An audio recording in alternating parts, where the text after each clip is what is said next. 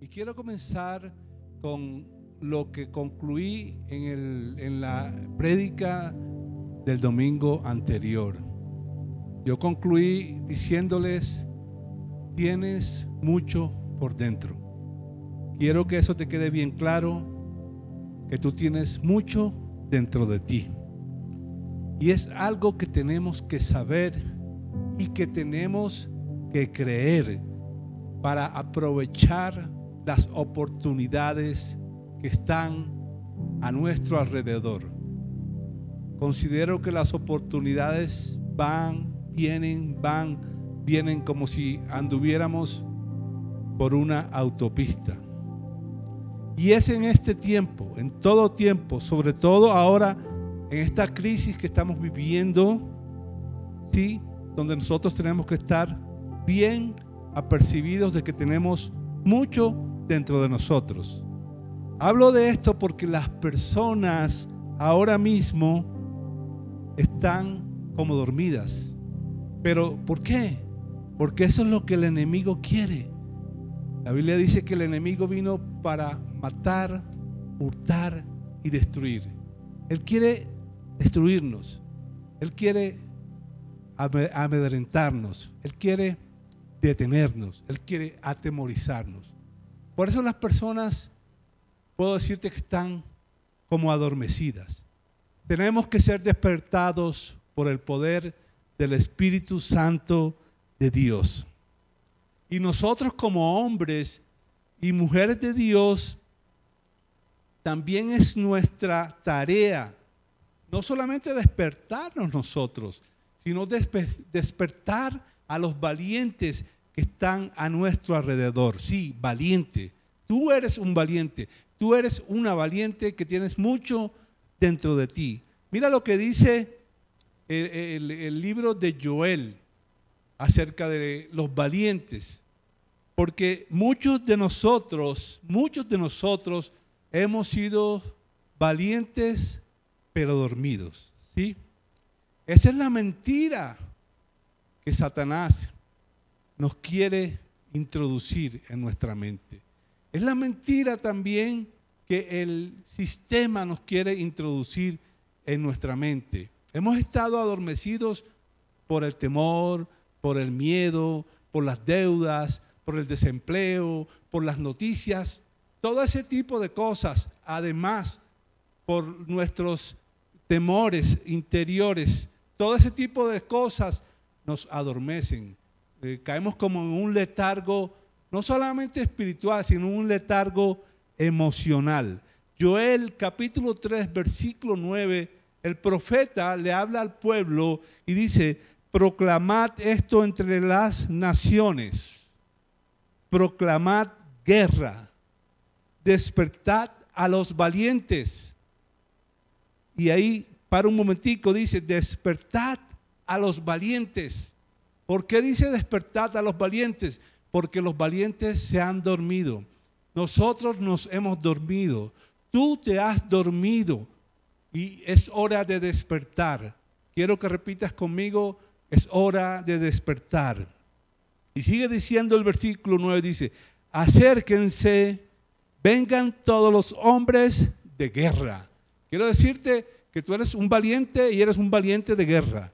Tal vez estés dormido por las situaciones que estás viviendo, por los problemas que estás afrontando, pero es hora de despertar y es hora de entrar en guerra. No podemos estar dormidos ante lo que está sucediendo. Y si vemos espiritualmente están sucediendo muchas cosas. Así que la única manera de nosotros afrontar lo que está sucediendo es colocándonos en pie de guerra, despertando. La Biblia dice que las armas de nuestra milicia no son carnales, sino poderosas en Dios para la destrucción de fortalezas. Todo eso tiene que ver con lo espiritual. Es tiempo de guerra, es tiempo de oportunidades. Pero la pregunta es, ¿por qué los valientes están dormidos? No vemos las oportunidades porque siempre tenemos una justificación, siempre estamos sacando excusa a todos, no tengo tiempo, no puedo. Siempre hay una justa causa para todo o para dejar de hacer algo. Y quiero decirte que si tus, si tus excusas florecen, tus oportunidades perecen. Anota eso, si tus excusas florecen, tus oportunidades perecen. Hay que dejar de usar las razones que uno tiene por excusas, porque podemos tener muchas razones pero tenemos que dejar de usarlas y tomarlas como oportunidades, como una oportunidad para lograr las cosas que uno quiere para la vida. Muchas veces uno dice, no voy a poder salir de las deudas y ahí viene la excusa, porque no gano mucho. Eso es una excusa. Tú tienes que decir, si voy a salir de ellas y Dios me va a ayudar a salir de ellas, me va a dar la forma, me va a dar la creatividad, me va a dar los recursos, Dios va a colocar en el momento preciso lo que me va a ayudar a salir de las deudas. Eso es lo que tenemos que decir. Muchas veces decimos, no puedo servir en la iglesia por mi trabajo, porque trabajo mucho. Es una excusa. Más bien voy a distribuir bien mi tiempo, porque yo sé que el tiempo me va a alcanzar y yo tengo que servir a Dios, porque todo el que sirva a Dios tiene recompensa. Y excusas y más excusas. Hay personas que dicen, no puedo dejar de comer mucho porque me entra la ansiedad. Pues claro que puedes dejar de comer mucho. Es una excusa eso de la ansiedad. Porque sabes qué? Tienes dominio propio y puedes controlar la forma como comes.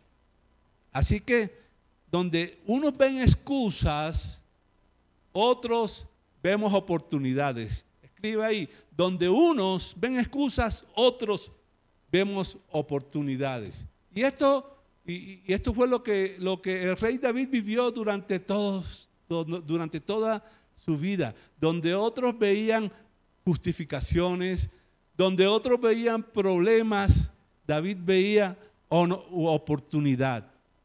Desde que empezó, desde que fue a llevarle comida a sus hermanos que su padre Isaí lo envió solamente a, llevarle comida a sus hermanos que estaban en la guerra.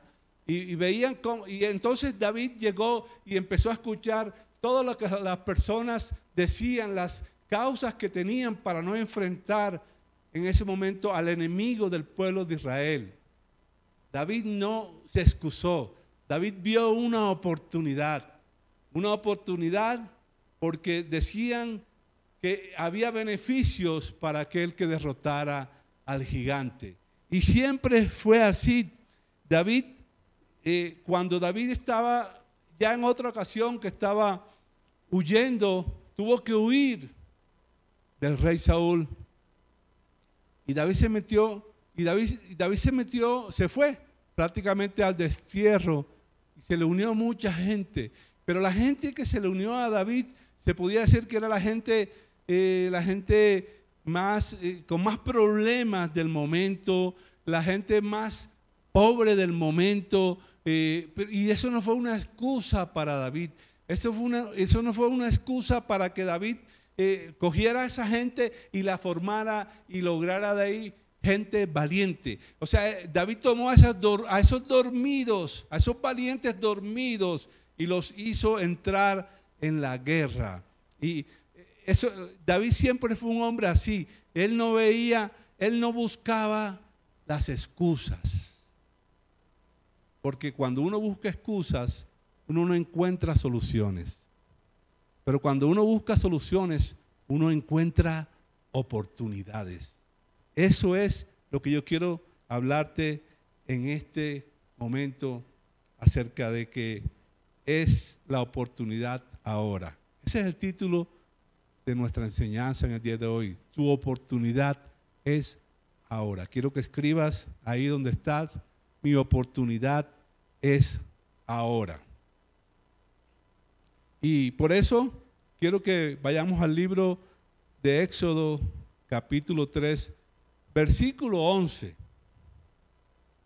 Y vamos a movernos un poquito en el Éxodo, en el capítulo 3 y en el capítulo 4, donde podemos ver la vida, el nacimiento de Moisés, en el capítulo 3 de Éxodo, vemos que Moisés nace del pueblo hebreo y vemos como entonces, porque estaban persiguiendo al pueblo y estaban acabando con los niños, quería, estaban matando a todos los niños, pero a Moisés, vemos que a Moisés lo tiran sobre el río Nilo en una canasta calafateada. Eh, y, después a Moisés lo toma la hija de Faraón y Moisés se levanta. Y ahí en ese capítulo 3 empiezan a explicar la vida de Moisés. Más adelante eh, dice que Moisés tiene un percance con un, con un egipcio, lo mata porque, por defender a un hebreo. Entonces, al, día siguiente Moisés va a, reprender a dos hebreos que estaban disputando y le dice, pero ¿qué, ¿qué, de ti si tú ayer asesinaste a un egipcio? Y Moisés tuvo que huir. Moisés huyó, Moisés se fue de Egipto.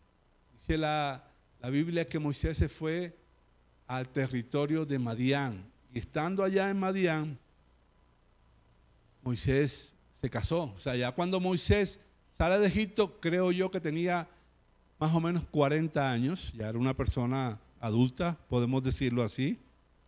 Y, bueno, allá se casó con, con Cétura y tuvo un hijo.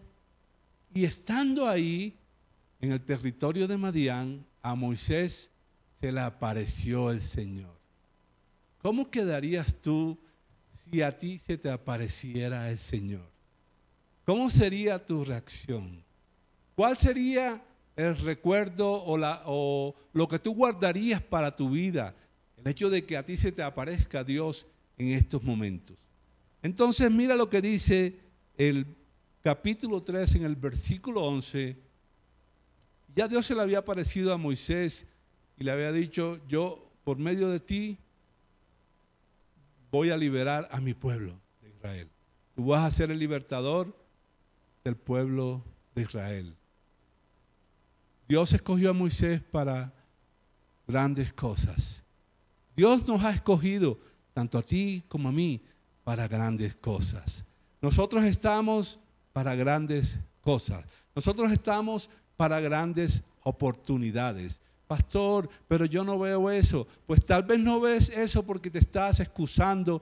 Tal vez no ves eso porque te justificas por todo, cuando tienes que servirle a Dios, cuando tienes que meterte con Dios, cuando tienes que hacer un estudio bíblico, cuando tienes que escuchar una conferencia cristiana, una prédica, tal vez por eso, pero tú estás para grandes cosas. Mira versículo 11 del capítulo 3, dice, pero Moisés le dijo a Dios, ¿y quién soy yo para presentarme ante el faraón y sacar de Egipto a los israelitas. O sea, era evidente que ya Dios se le había aparecido a Moisés. Pues te pregunto, ¿cómo sería nuestra vida si ahora mismo Dios se me apareciera? Porque Moisés ahí lo que estaba era sacando de excusas, sacando excusas. ¿Quién soy yo? Cuando Dios le dice, te voy a enviar Faraón para que liberes a mi pueblo. Entonces lo primero que te tengo que decir en esta mañana es que no busques excusas, encuentra oportunidades. No busques excusas, encuentra oportunidades. Este Moisés, uno de los hombres más grandes de la humanidad, dice la Biblia que Moisés veía cara a cara a Dios, pero era un hombre como tú y como yo, lleno de debilidades. Entre una de sus debilidades era tartamudo. Dios escoge a las personas más débiles para que en las manos de Él, del alfarero, se complete una obra perfecta. No importa quién seas tú, pero no le salgas con excusas a Dios. No salgas con justificaciones delante de Dios. No justifiques siempre tus actos delante de las personas. Dejemos las excusas a un lado. Las excusas no nos llevan a nada. ¿Conoces a alguna persona o de pronto tú mismo? Si Dios te está hablando en esta mañana de que a todo le encuentra una excusa, de que para todo tiene una justificación, entonces no ve más allá, no ve lo que hay detrás de lo que tiene que hacer, sino que ve la excusa para no hacer. Si no haces, no vas a encontrar las oportunidades. No le salgas con excusas a Dios, porque si no él, Dios va a ser difícil para Dios convencerte. ¿Sí? Dios te escogió a ti. Así como escogió a Moisés, te escogió a ti. Y Dios escoge bien. Él no se equivoca. Dios no se equivoca. Cuando decimos sí a Dios, Él va a hacer las cosas. Yo les he contado en varias ocasiones de que yo durante tres veces yo aplacé la fecha de mi matrimonio. En tres ocasiones, ya no pude en la cuarta, pero ¿por qué las aplacé yo? Porque yo tenía razones. ¿Y cuáles eran mis razones? Mis razones eran, ¿será que yo voy a poder tener una familia? ¿Voy a poder costear una familia? ¿Será que yo, yo pensaba, ¿será que yo voy a estar tan bien como estoy ahora porque estaba acomodado en mi soltería, pudiera, lo digo de esa forma? ¿Será que voy a poder yo hacer feliz a esta mujer? Yo le estaba sacando excusas. ¿Será que la plata me va a alcanzar? Excusas. Pero sabes que me estaba perdiendo la oportunidad de formar una familia sacerdotal, como es la familia que Dios me ha regalado. Gracias a Dios, yo tomé la decisión, tomé la determinación de entonces sí definir la fecha y me casé con la que hoy es mi esposa. Y yo vengo a decirte a ti, si estás pasando por un momento así, un momento de duda, un, momento de incredulidad, un momento de temor, si de pronto estás en esa situación que te quieres casar y no puedes casarte, si de pronto estás en esa situación que quieres montar un negocio y no te decides, yo quiero decirte que si estás alineado con Dios, da el paso. En ese momento ya yo tenía temor de Dios. Ya Dios había sembrado una semilla en mi corazón. Y por eso yo decidí dar ese paso. Yo dejé las excusas y encontré la oportunidad de estar en mi matrimonio. Y hoy son 29 años, ya pasé de 29 años y sigo avanzando en el Señor. ¿Por qué? Porque yo tenía confianza en Dios. Y esto del otro el otro punto del que quiero hablarte, porque tu confianza en Dios te presenta oportunidades. Tu confianza en Dios te presenta oportunidades. Tú eres un hijo de Dios y esa condición debe llevarte a confiar más en Dios que en ti y en las personas. Y eso es lo que sucede, que nosotros muchas veces nuestra confianza la colocamos de pronto en una amistad, de pronto en una relación, de pronto en una influencia. No te estoy diciendo que no, no lo podamos hacer, pero lo malo es cuando nosotros dejamos de confiar en Dios para confiar en cualquier circunstancia o, o confiar en cualquier persona. En Dios tenemos que confiar completamente. No busquemos alternativas en los demás. Tenemos que ir donde nuestro Padre, porque Él siempre va a estar con nosotros. Dios siempre va a estar con nosotros, porque es nuestro Padre. Los amigos en algún momento se van, cada uno tiene sus problemas, cada uno tiene sus circunstancias. El político siempre dice, no me llames que yo te llamo, lo tuyo va bien. Pero Dios siempre te dice, aquí estoy yo, yo voy a estar contigo. Así que tu confianza en Dios te presenta oportunidades. Y sigo con la historia de Moisés en el versículo 12 del capítulo 13. Y mira lo que Dios le dice a Moisés, porque después de que Moisés saca todo este tipo de excusas, de que era tartamudo, de que no podía hablar, de que el faraón no le iba a creer. Mira lo que Dios le dice, yo estaré contigo. Dios nos dice en esta mañana, nos los vuelve a decir, nos los vuelve a repetir, yo estaré contigo. Dios va a estar contigo. Hoy, mañana, cuando pase todo esto, Dios va a estar con nosotros. Confiemos en Dios. Depositemos nuestra confianza total en el Señor. Yo estaré contigo, le respondió Dios. Y te voy a dar una señal de que yo soy quien te envía.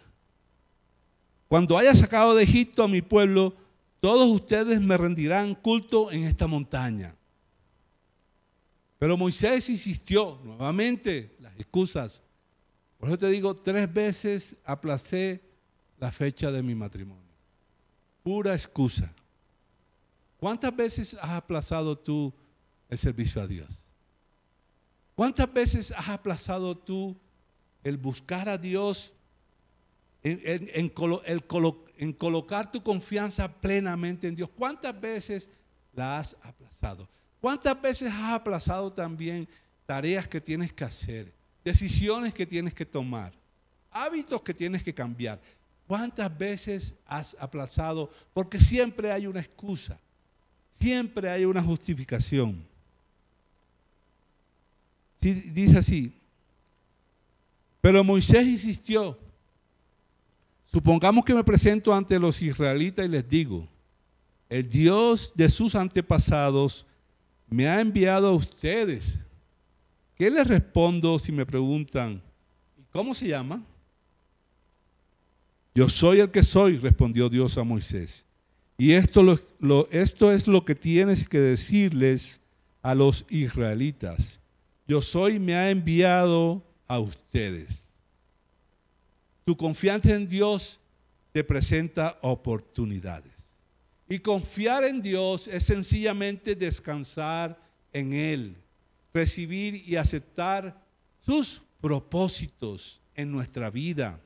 Saber que solo Él tiene el control absoluto en estos momentos tan difíciles. Son momentos difíciles. Todavía no se ha acabado esto que estamos viviendo. Dicen que ahora tenemos que cuidarnos aún más, porque puede venir puede volver, puede haber un rebrote. De hecho, ya en otros países del mundo hay rebrotes. Han tenido nuevamente que empezar a cerrar la economía, las fronteras, los negocios. En estos momentos tenemos que confiar en Dios. En estos momentos tenemos que entregarle el control de nuestra vida a Dios, porque Él nos va a presentar las oportunidades. En estos momentos de crisis, Dios nos va a sacar adelante. Cuando confiamos en Dios, tenemos la certeza de que nuestro, nuestro caminar en nuestra vida va a ser justo, o sea, vamos a ser bienaventurados, va a ser eh, de bienestar, cosas buenas nos van a pasar. Y eso no significa ausencia de problemas. La certeza de que nuestro transitar en esta vida será justo tener fe en Dios, tener fe de que Dios es un sentimiento que se alimenta a través de la palabra. Tener fe. Eso lo vamos a alimentar a través de la, de la palabra, a través de la lectura de la palabra. La confianza en Dios la vamos a lograr cuando conozcamos más de Dios. Y conocer de Dios tiene que ser a través de la Biblia, porque eso va a alimentar nuestra confianza. No importa quién eres tú, no importa quién soy yo, lo importante es quién va conmigo. Dios le dijo a Moisés, yo estaré contigo. Yo estaré contigo. Tú no vas a convencer a Dios de que no somos llamados a servirle. No demoremos más nuestra entrega al Señor. No demoremos más nuestro servicio a Dios. No, demoremos más nuestra comunión con Dios. No pongamos más excusas. Moisés se dio cuenta de que eran puras excusas. Sacó muchas excusas. No estaba poniendo su confianza en el Dios que se le había aparecido. Porque Dios se le apareció a Moisés en medio de una zarza, de un arbusto. Una zarza es un arbusto del desierto. Es un arbusto no seco, sino reseco.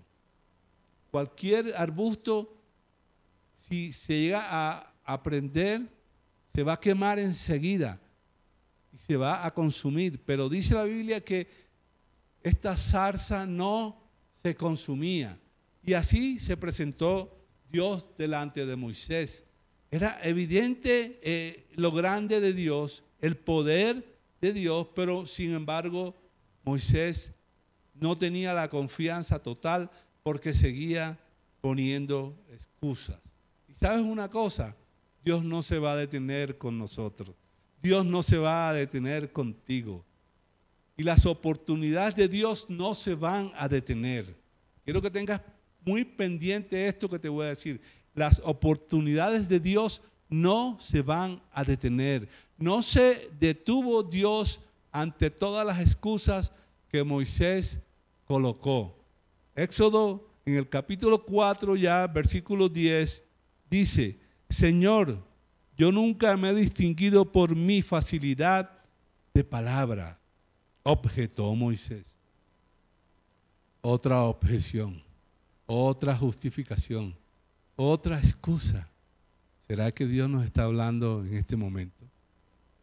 ¿Será que somos personas que nos justificamos por no hacer lo que debemos hacer, lo correcto que tenemos que hacer? ¿Ponemos excusas para no cambiar nuestros hábitos? ¿Ponemos excusas para no cambiar nuestras actitudes?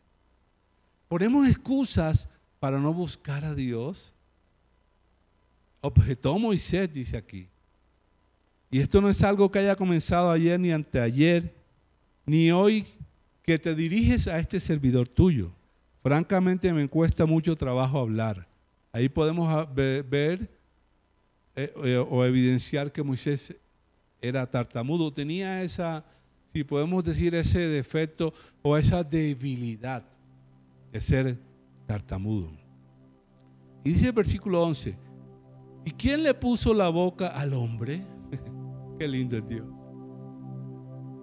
Moisés le está sacando una excusa válida. Era tartamudo. ¿Cómo iba a llegar donde Faraón a hablarle al que podía matarlo enseguida? Moisés estaba dormido. Era un valiente dormido. Como tal vez tú en, esta, en este momento podrás decir, estoy dormido. He estado dormido. Los afanes me han dormido. Los problemas me han dormido.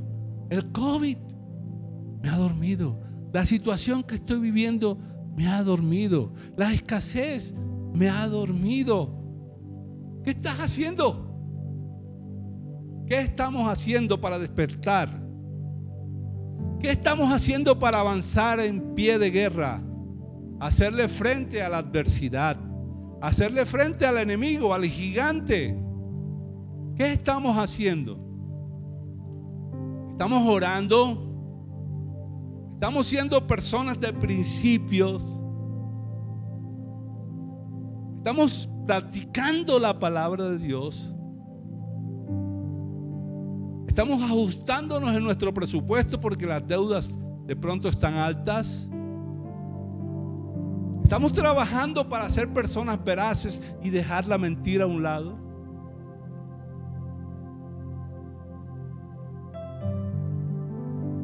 ¿Y quién le puso la boca al hombre? Le respondió al Señor.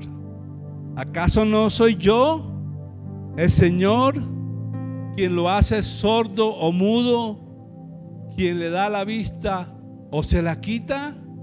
No es Dios el que te puede sacar de esa situación. No es Dios el que hace posible lo que es imposible para ti. Nada se mueve en este mundo. Ni una hoja, dice la Biblia.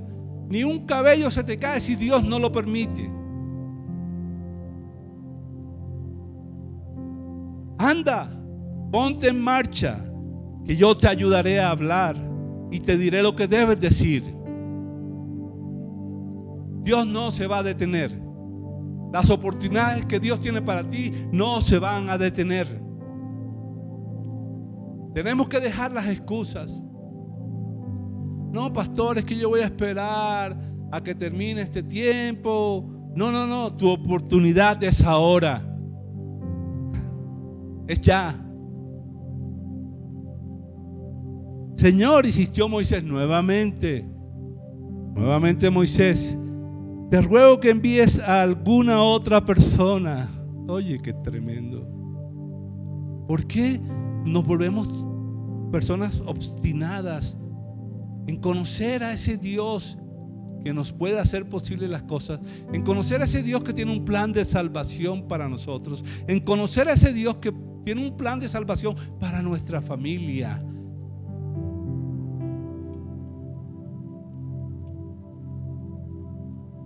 Entonces el Señor ardió en ira contra Moisés y le dijo, ¿y qué hay de tu hermano Aarón, el levita? Yo sé que él es muy elocuente. Además, ya ha salido a tu encuentro y cuando te vea se le alegrará el corazón.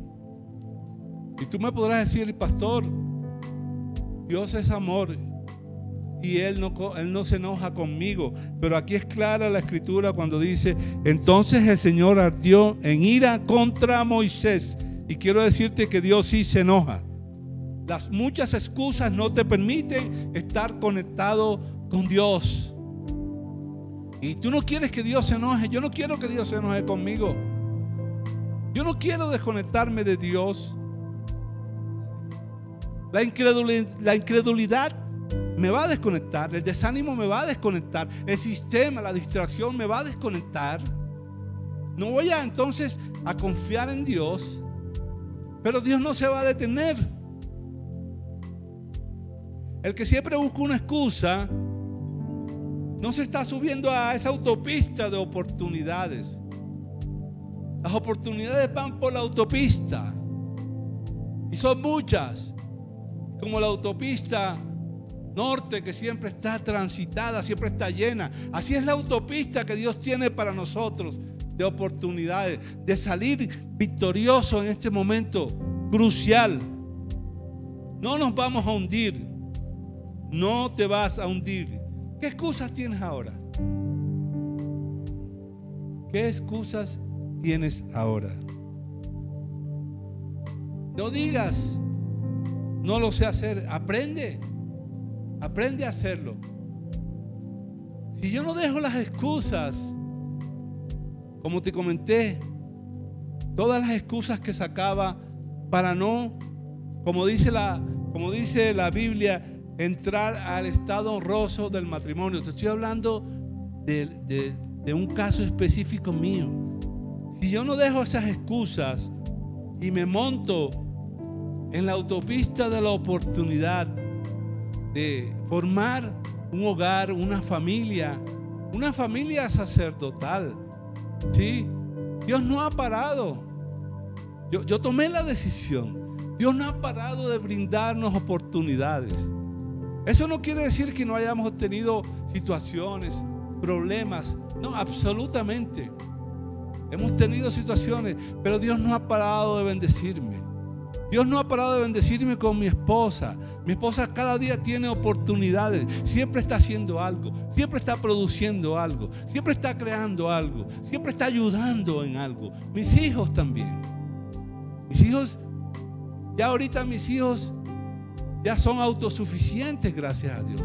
Ya van a ser mucho autosuficientes. Ya mis hijos aman a Dios.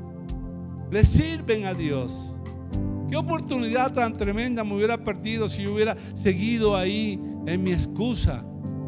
Y no, y ni siquiera, y ahora te estoy hablando de las oportunidades que ya yo he tomado. Pero ¿sabes qué? Puedo decirte que hay muchas oportunidades más que Dios tiene para nosotros, para mí, que Dios tiene para ti. Dios no se va a detener para bendecirte. Tu oportunidad es ahora. No es cuando acabe esto. Yo sé que Dios tiene muchísimas oportunidades más para nosotros. Yo sé que al nosotros venirnos aquí también, al tomar la decisión de establecer a establecernos en Bogotá. Las oportunidades van a seguir viniendo. Tuvimos la oportunidad de conocer un ministerio un ministerio en otro país, un ministerio de bendición. Esas son oportunidades que Dios nos da, oportunidades que Dios me ha dado. Dios te va a dar oportunidades a ti. Medita en cuántas excusas has sacado. Medita en eso, para una o para otra cosa. Porque yo como pastor tengo que presionarte para que des fruto, para que las oportunidades las aproveches. Porque no tenemos derecho a dejar morir el potencial que tenemos dentro de nosotros. Yo te voy a pedir que vivas en la palabra de Dios, porque cuando nosotros vivimos en la palabra de Dios podemos convertir nuestras debilidades en fortalezas. Sé que somos personas humanas que tenemos debilidades, así como las tenía Moisés. Pero Dios nos da los recursos para convertir nuestras debilidades en fortalezas. Y eso es lo que yo quiero que tú en este momento te lleves en tu corazón y empieces a practicar en tu vida. Porque el mismo profeta Joel, o Joel, como le quieras decir, en el versículo 10 del mismo capítulo 3, nuevamente le dice al pueblo, profetiza, está profetizando sobre el pueblo como está profetizando en este momento sobre cada uno de nosotros, como yo vengo a profetizarte en este momento para ti. Y dice el versículo 10, forjad espadas de vuestros asadones, lanzas de vuestras hoces. Diga el débil, fuerte soy. Dios va a convertir esas debilidades en fortaleza. Si nosotros decidimos aprovechar las oportunidades que Él nos da. Dejar a un lado las excusas. Quiero decirte que aquí, aquí cuando dice forjad o formad espadas de vuestros asadones, el asadón es una herramienta de agricultura. Sirve para cavar, sirve para cortar raíces. Y sigue diciendo, y dice, de ese, de ese asadón saca una espada. De lo que tienes, empieza a trabajar con lo que tienes. No empieces a trabajar con lo que no tienes. No empieces a trabajar con lo que quieres. Empieza a trabajar con lo que tienes.